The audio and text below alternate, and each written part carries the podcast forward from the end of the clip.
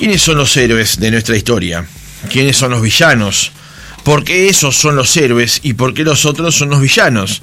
¿Quién los señala y tipifica como tales? En Historia Escondida del Uruguay, volumen 2, el escritor Leonardo Borges, historiador, aborda uno de los mitos intocables de cualquier historia nacional, el mito de los héroes. Pero este mito en nuestro país se agiganta de forma colosal en relación directa con nuestra necesidad de gloria. Si existe una máquina creadora de héroes, esa es la historia de nuestro país. Y si crea héroes, debe también crear villanos. De todo esto trata el último trabajo de Leonardo Borges, Historia Escondida del Uruguay, volumen 2 de ediciones B. Y ya estamos en comunicación con Leonardo Borges para tratar de responder algunas de esas preguntas, si es que tienen respuesta. Leonardo Borges, ¿cómo está? Bienvenido al programa.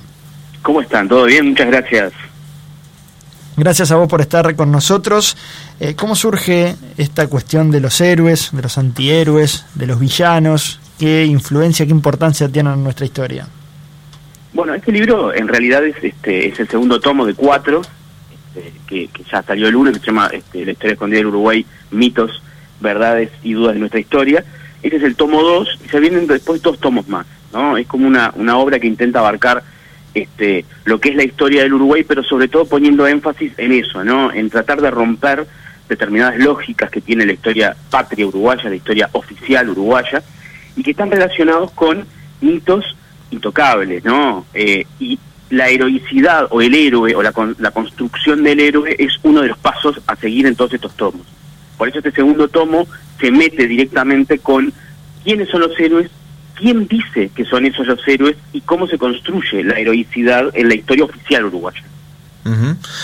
Leonardo, me dio la impresión al, preparar la entrevista ayer que eh, se llega a una conclusión básica, ¿no? Cuando nace un héroe o cuando se constituye en tal o cuando lo constituyen en tal, automáticamente nace un villano. Claro, exacto. Lo que pasa es que la historia en general toma con beneplácito el concepto de héroe, ¿no? Y lo repite y, y, no y, lo, y pero ¿qué pasa? Cuando uno habla de villanos, en general los historiadores suelen quitar la mirada de la palabra, no les gusta, les parece maniquea, infantil o imulida con un espíritu infantil, pero en realidad si uno se pone a mirar estrictamente la creación del héroe, inmediatamente genera un villano. Por eso, en realidad este libro tiene mucho de, eh, de otras disciplinas, porque yo aprendí muchísimo con Daniel Vidar, yo, este, por suerte me, me, me, me, dio la, la, la su amistad, digamos, entonces yo aprendí muchísimo con él. Y una de las cosas que me decía Daniel era, vos tenés que aprender antropología porque para los antropólogos nada de lo humano nos es ajeno. Entonces, eh, yo decidí a partir de ese momento abrir las tranqueras de la historia, pero abrirlas de verdad, las tranqueras de la historia. Entonces, dejar entrar la filosofía, dejar entrar la antropología, dejar entrar la literatura. Entonces, cuando uno deja entrar la literatura, uno ve que héroe, antihéroe y villano son categorías literarias.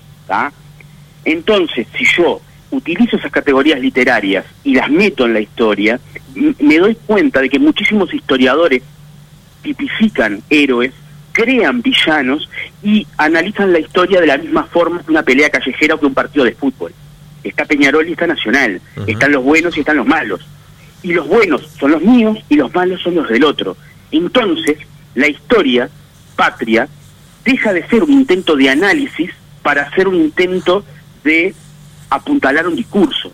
Entonces pasa desde nueva historia o algo o un estudio maravilloso a una eh, a una novela turca o una novela venezolana en la cual están los buenos y los malos y punto. ¿No? Entonces, ahí, ahí está el, sentido, digamos. ¿Y cómo se constituye el antihéroe, que en sí es una, una clasificación bastante peculiar? Sí, el antihéroe, en realidad, claro, cuando, cuando yo estaba haciendo el libro, digo, bueno, yo tengo que agregar el antihéroe, ¿por qué? Porque es una, es una condición literaria el antihéroe. De hecho, son los personajes literarios redondos que más nos caben a nosotros. Cuando estamos leyendo un libro, por ejemplo, cuando estamos viendo una película, ¿está? Porque el antihéroe duda. El antihéroe, en general, hay, hay dos acepciones de antihéroe que las dos aparecen en el libro. Una es la, la acepción arcaica de antihéroe, que es un personaje valiente, bizarro, pero inoperante, ¿no? Entonces ahí aparece eh, eh, eh, el antihéroe, uno puede encontrar ahí, yo qué sé, hay, un antihéroe este, muy famoso que es este, el Azarillo de Tormes, por ejemplo. Después hay otra excepción, bueno, Quijote de la Mancha, ¿no?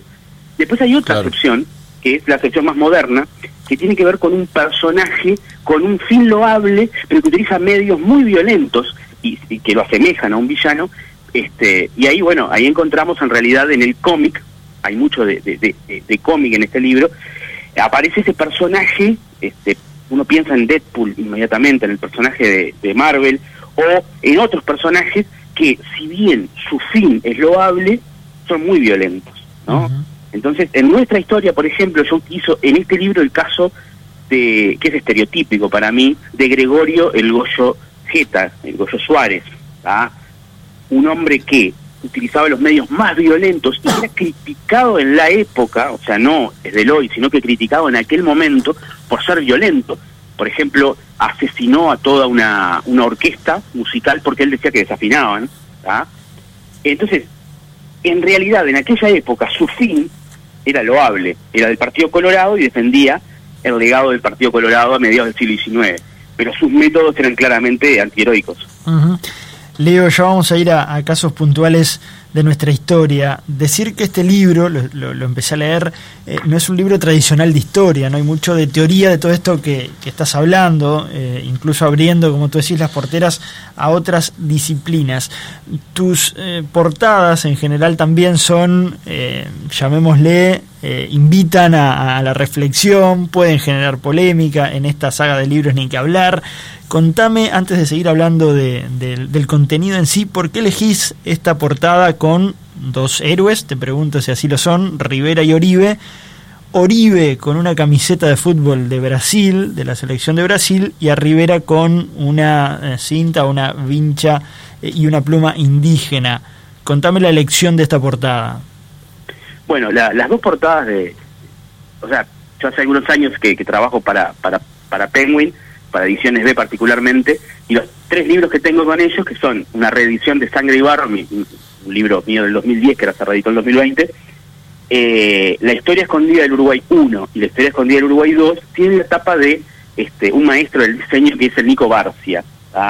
Este, entonces, digamos que el, la, la etapa se construye en un diálogo entre el diseñador y el autor, ¿no? Y con el editor también, obviamente, ahí entonces, digamos, en el 1 aparece un Artigas con unos lentes 3D. Exacto. Esa fue idea, esa fue idea de Nico, total y absoluta, y me impactó. Y creo que, que, funcionó muy bien la tapa. Y en esta, este, fue como un diálogo. Dijimos, bueno, ¿qué, hacemos ahora? Cosa, ¿cómo logramos tratar de interpelar a través de la tapa, de la misma forma que yo intento interpelar a través del contenido al este comprador, a la persona que está mirando las tapas. Y entonces, bueno, salió esto, ¿por qué? Porque obviamente Oribe y Rivera son dos personajes que, que, podríamos tipificarlos como constructores de la este, independencia, ¿no? Cosa que Artigas no lo es. Claro. Pero si hay constructores de la independencia, de, de, lo que fue después de la independencia del Uruguay, son Rivera, Oribe y La Valleja como tres personajes. Entonces, pero además, estos dos personajes son creadores de los dos partidos fundacionales. Rivera del Partido Colorado y Oribe del Partido Blanco. Entonces, claro, este, digamos que si nos sumergimos un poco en la historia, bueno, Oribe es, eh, Oribe es para los blancos el campeón del nacionalismo, camiseta de Brasil. Pero por otra parte, Rivera, ¿no? primer presidente, para los colorados es muy importante. Bueno, pero está relacionado con lo que sucedió en San Cipuedes en 1831. Bueno, y además indígena. Entonces, la idea es interpelar, porque la historia para mí no tiene que responder preguntas, sino que generar preguntas. ¿No? Y, es el, lector el que tiene que ir respondiendo mientras va leyendo. Entonces, este, la idea de la tapa también es, este, una de las cosas que, que, a mí me gusta, que yo siempre cito a Nietzsche, Nietzsche decía que hacía filosofía martillazos, yo quiero hacer historia martillazos. Eh, está, está bueno romper cabezas. Eh, Leo, eh, ¿son Oribe y Rivera dos prototipos de héroes para nuestro país? Sí, para la historia oficial, sí, claro. Porque ¿qué pasa? La historia oficial se construye eh, obviamente desde un lugar en el cual la gloria, la épica están en un primer lugar, ¿no?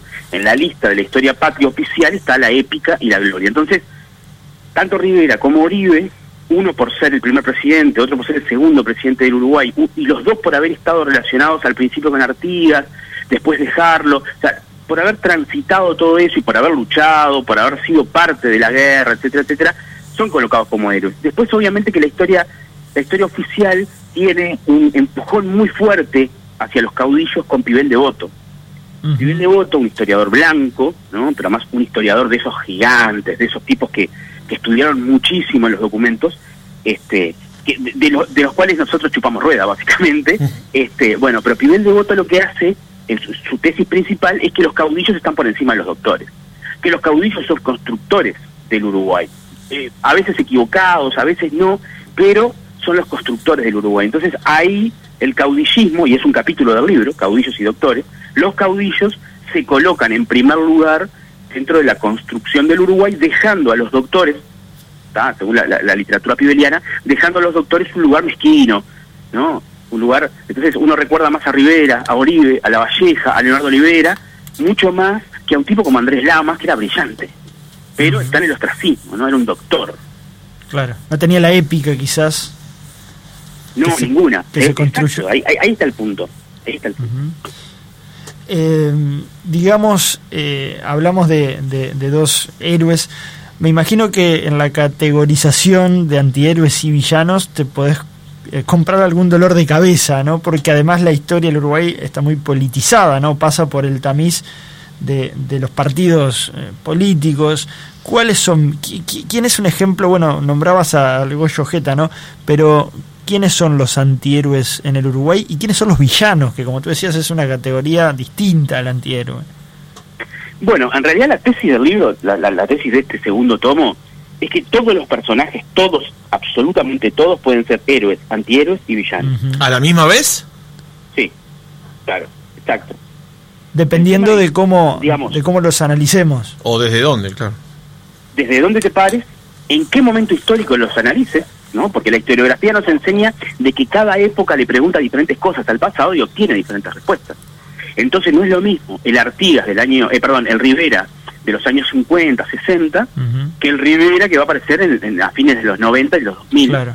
¿no? Rivera es un ejemplo. indígena. Entonces, o sea, a lo que voy es que todos los personajes pueden ser eso. Rivera es un ejemplo clásico de una cierta deconstrucción que ha habido sobre, sobre esta personalidad, ¿no? Este, mm, sobre todo con el tema indígena, ¿no? Que, que se puso sobre la mesa y que allí quizá lo encuentra en una posición más complicada, más desfavorable. Sí, pero ¿qué pasa? ¿Qué pasa con la posición indígena? A mí lo que me pasa es que yo no intento quitar a un héroe y ponerle un sallo de villano. No, no me interesa eso. Justamente estoy hablando de la inutilidad de eso. ¿Se entiende? O sea, a mí no me sirve decir que Rivera era un villano. ¿Por qué? Porque lo dicen los indigenistas. ¿ah? No me interesa eso. A mí lo que me interesa es entender, eh, para que tengas una idea, el- el- la, la tesis general de los cuatro libros es clarita. Es la inutilidad de la historia como relato nacional.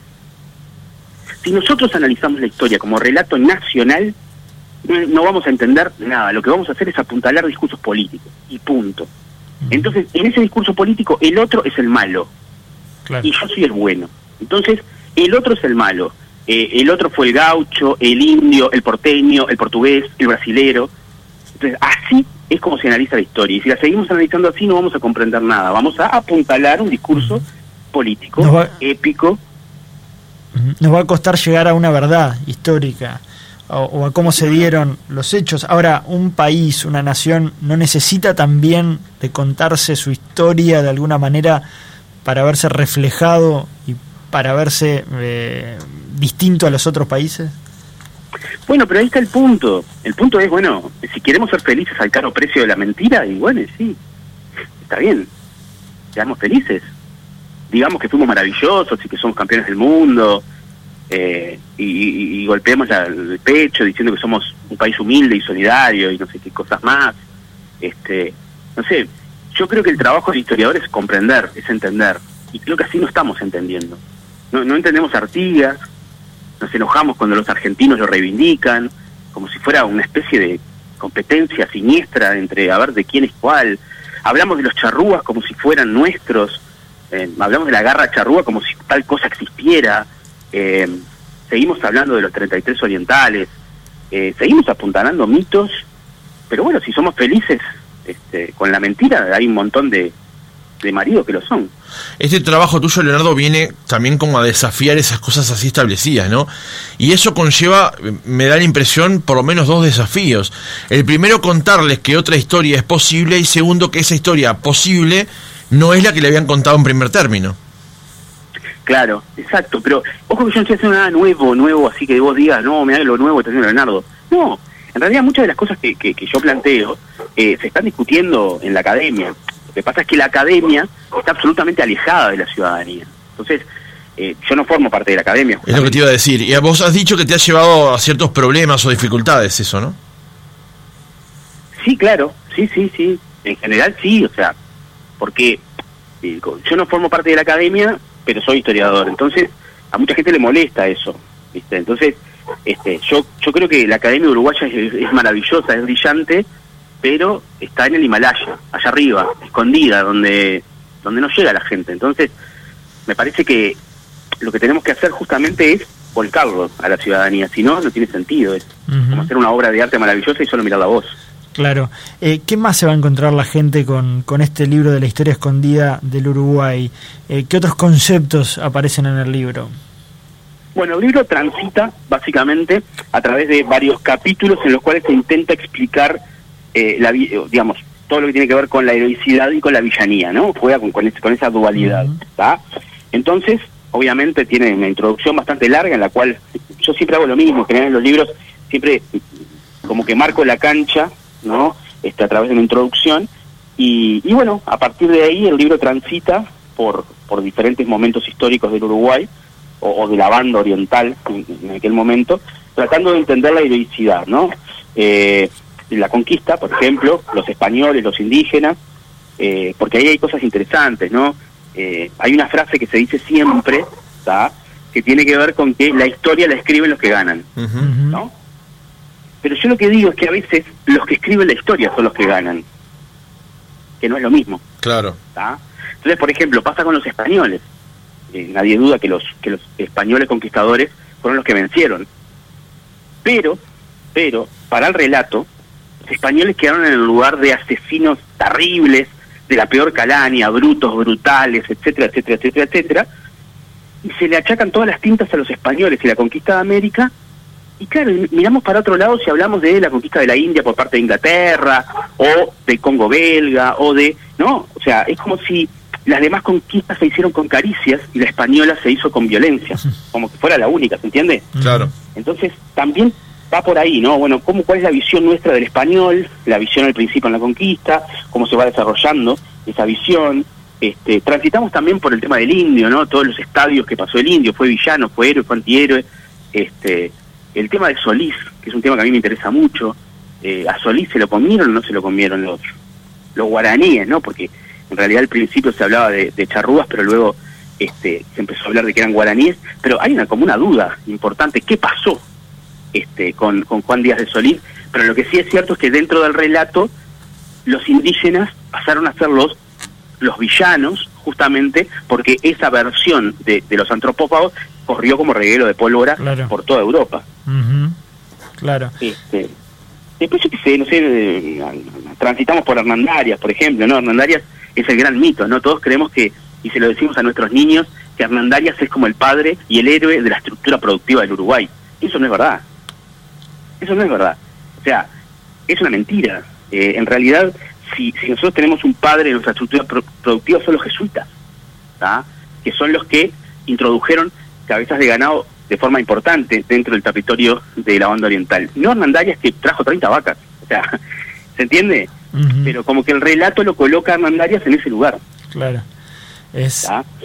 Este, y bueno, después andamos por, por, por Artigas, ¿no? Por supuesto, no el gaucho, sin duda. El gaucho es un tema divino, porque el gaucho transitó, claramente transitó por todos esos lados, ¿no? Fue héroe, fue antihéroe, fue villano, ¿no? E, e, es el villano que no tiene ley, es el villano que roba mujeres, el villano que no, que no acepta ninguna autoridad, pero después se convierte en el héroe de la independencia.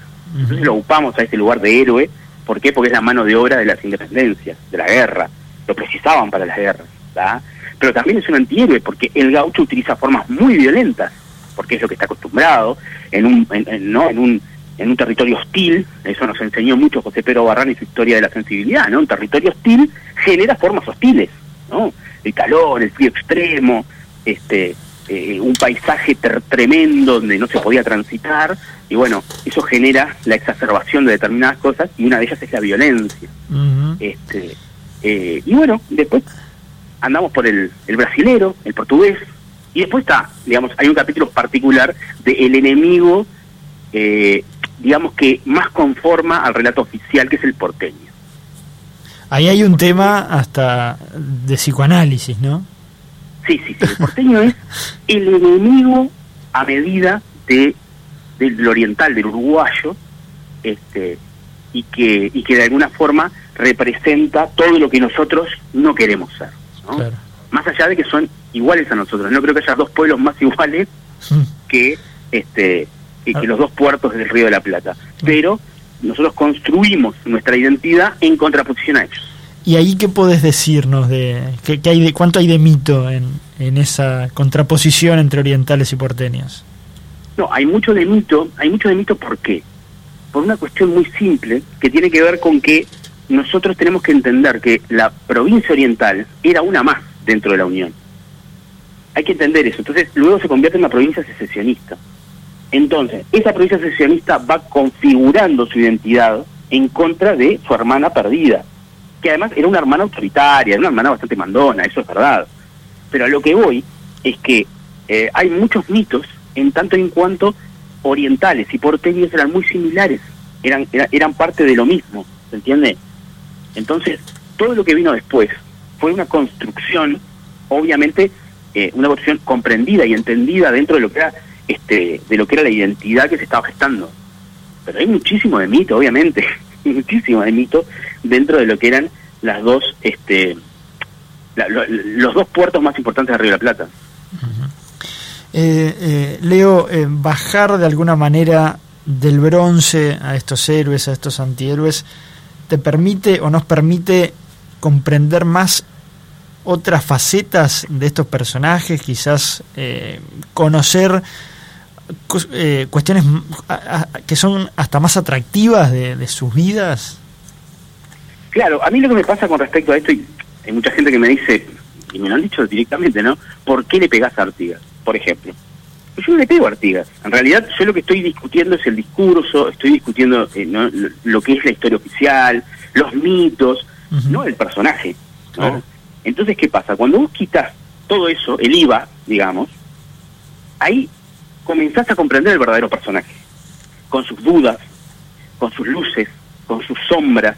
Eh, lo que pasa es que nosotros queremos que nuestros héroes sean héroes clásicos, y eso es un tipo ideal, eso es imposible. No pueden ser héroes clásicos. No pueden tener hazañas y virtudes. ¿no? Todas las personas tenemos luces y sombras. Son mucho más interesantes incluso, ¿no? Cuando descubrís esas otras facetas. pretender que nuestros los personajes que nosotros creemos que son hiper maravillosos sean hiper maravillosos. No existe eso. Eso es de dibujito animado. Eso es de, película. Entonces ahí comprendes un montón de cosas, de debilidades, de, de, de, de malas decisiones. ¿Quién no ha tomado una mala decisión en la vida? ¿Por qué nuestros héroes no pueden haber tomado malas decisiones? ¿Se entiende? Y eso no les quita un ápice de importancia dentro de lo que hicieron en su momento. Estamos, Nadie, sí. estamos eh, influenciados por, por los mitos griegos, por los héroes griegos. ¿Ese es el modelo? Absolutamente. El héroe, el héroe, el héroe nace en, Grecia, ¿no? El héroe clásico.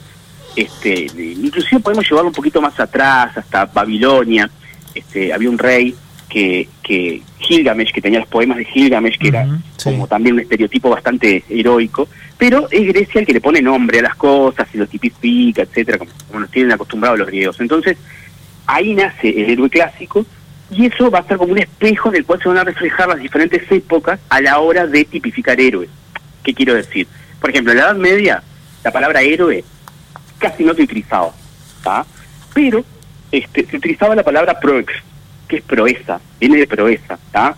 Entonces, digamos, siempre se buscó ese, ese ideal heroico que es casi es mítico, es eh, religioso, podríamos decir, ¿está? Es la búsqueda de algo moralmente, alguien moralmente superior, este, valiente, con determinadas características, que van cambiando esas características según la época histórica, obviamente, ¿no?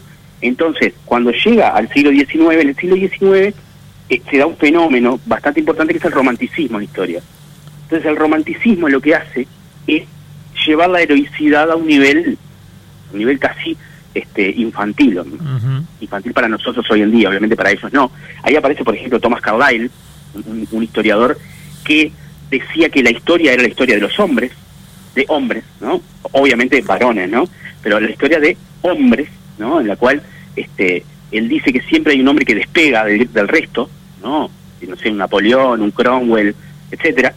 Este, y, la historia uruguaya está muy imbuida por el romanticismo está muy imbuida, aunque no queramos admitirlo, está muy imbuida por el romanticismo. Entonces, claro, nosotros, por ejemplo, este José Pedro Barrán decía una cosa en un artículo de derecha que estaba buenísimo. El tipo decía, decía, bueno, tomen cualquier libro sobre Artigas, ¿no? Decía, tomen un libro de secundaria, y da un nombre, tomen un libro universitario, el ciclo artiguista, me acuerdo que, que, citaba, este, o tomen un libro eh, de, de, no sé, de doctorado, lo que sea. Y ustedes se van a dar cuenta de una cosa, la revolución para todos es Artigas. Los libros empiezan con Artigas cuando nació en Montevideo, cuentan su niñez, cuentan cuando desapareció de los campos, Nicolás de Bedia es uno de, los, de, sus compañeros de clase que, lo, que lo cuenta eso a los 14 años desapareció. Después vamos al, al, blandengue, vamos a la revolución, contamos los 11 años de revolución y después nos vamos a Paraguay. Es como que la revolución fue Artigas. Claro, todo gira en torno a Artigas. ¿no? Exacto, entonces eso es romanticismo. eso, cuando vos le quitas la importancia, por ejemplo, ¿por qué no, hablamos de los secretarios de Artigas? Pocos hablan de los secretarios de Artigas. Salió un libro de Pablo Cayota hace un tiempo sobre Monterroso, eh, recuerdo algunos textos de Maneco Flores Mora sobre los secretarios de Artigas, porque ¿qué pasa? Eh, ¿No será que los secretarios tuvieron algo de incidencia en el pensamiento de Artigas o Artigas pensaba solo? ¿Se entiende? Pero cada vez que decís esto, a mí me pasó una vez con un historiador ya fallecido, por eso no lo voy a nombrar, que yo dije que este que Miguel Barreiro tenía cierta incidencia en, el pensamiento de Artigas, ¿no?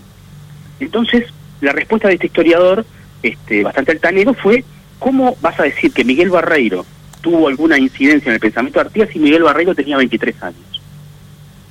Yo en aquel momento tenía 25, yo en aquel momento tenía 25, ¿no? Entonces, eh, me pareció como una falta de respeto tan grande, tan grande, tan grande a la juventud, que me acuerdo que yo le cité a, Einstein con 28 este, este, eh, armando la ecuación de la relatividad.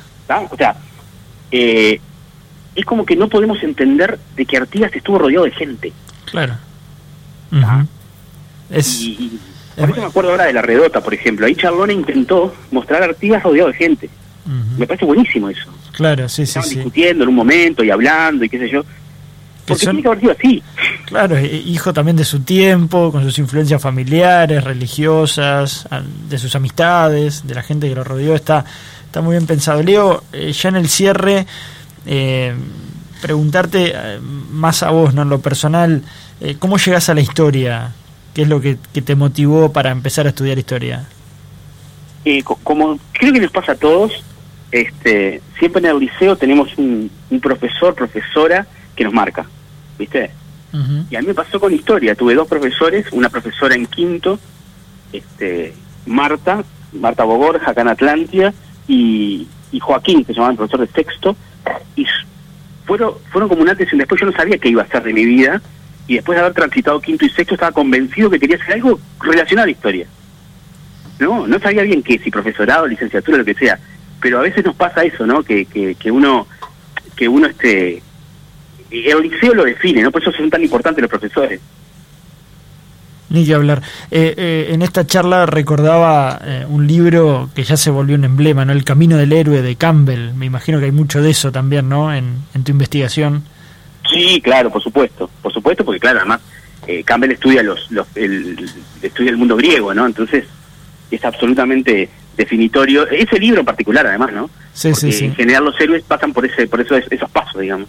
Eh, muy recomendable para nuestros oyentes también El Camino del Héroe de Joseph Campbell. Eh, cerramos con esta pregunta, ¿qué tanto nos sirve la historia para comprender el hoy, nuestra realidad actual? ¿Y qué tanto a veces, eh, por ejemplo, con nuestros políticos también pensamos en esas lógicas de de un lado los buenos, del otro los malos, mi líder es casi cuasi perfecto. Hay algo de eso también hacia el presente, ¿no? totalmente. Primero la historia es fundamental para entender el presente porque la historia está para comprender el presente, ¿no? La definición de historia, ¿no? Este, es, eh, como decía Bloch, ciencia de los hombres, ¿no? Pero este eh, la ciencia que estudia o la disciplina, dependiendo, hay una discusión epistemológica, que estudia las sociedades a través del tiempo. Entonces, a través del tiempo no es en el pasado. Eh, el pasado es una herramienta que utiliza el historiador para entender el presente. Entonces, este, para mí es fundamental lo que tengan que decir los historiadores. Lo que pasa es que muchas veces los medios de comunicación llaman politólogos, pero en los años 50 los medios de comunicación llamaban historiadores para mm, analizar la realidad. Mira vos. Interesante. ocupan ese lugar los politólogos. en buena ley igual, obviamente. Pero, pero es fundamental. Y lo que vos decís, y mira, estamos en un momento en el cual, eh, digamos que la reflexión no paga buenos dividendos. Estamos en un momento en el cual es blanco y negro. ¿viste?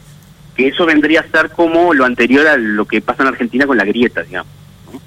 Este, eh, son síntomas. Entonces, eh, o es totalmente bueno o es totalmente malo. ¿Viste? Entonces, estamos en un momento muy complicado en ese sentido. Es solamente mirar las redes sociales para darte cuenta de que o son todos buenos o son todos malos. no, no, hay lugar para aceptar la bonomía del otro. ¿no? Estamos como algo muy parecido a lo que hablamos del libro, la otredad. La otredad es la villanía. Claro, cosas que han pasado frecuentemente en la historia creíamos que en este tiempo, con, con otros niveles de conocimiento, de racionalidad, de, estudio justamente de la historia, no iban a pasar o pasarían menos, pero lamentablemente eh, pasan, ¿no? Sí, no, en realidad este, eh, tenemos un manejo más grande de información, pero eso no quiere decir que, sepamos este, digerirla. Leonardo Borges, historiador, profesor, ya está en las librerías Historia Escondida del Uruguay, volumen 2. Queremos agradecerte por haber estado otra mañana con nosotros. Muchas gracias a ustedes y a las órdenes.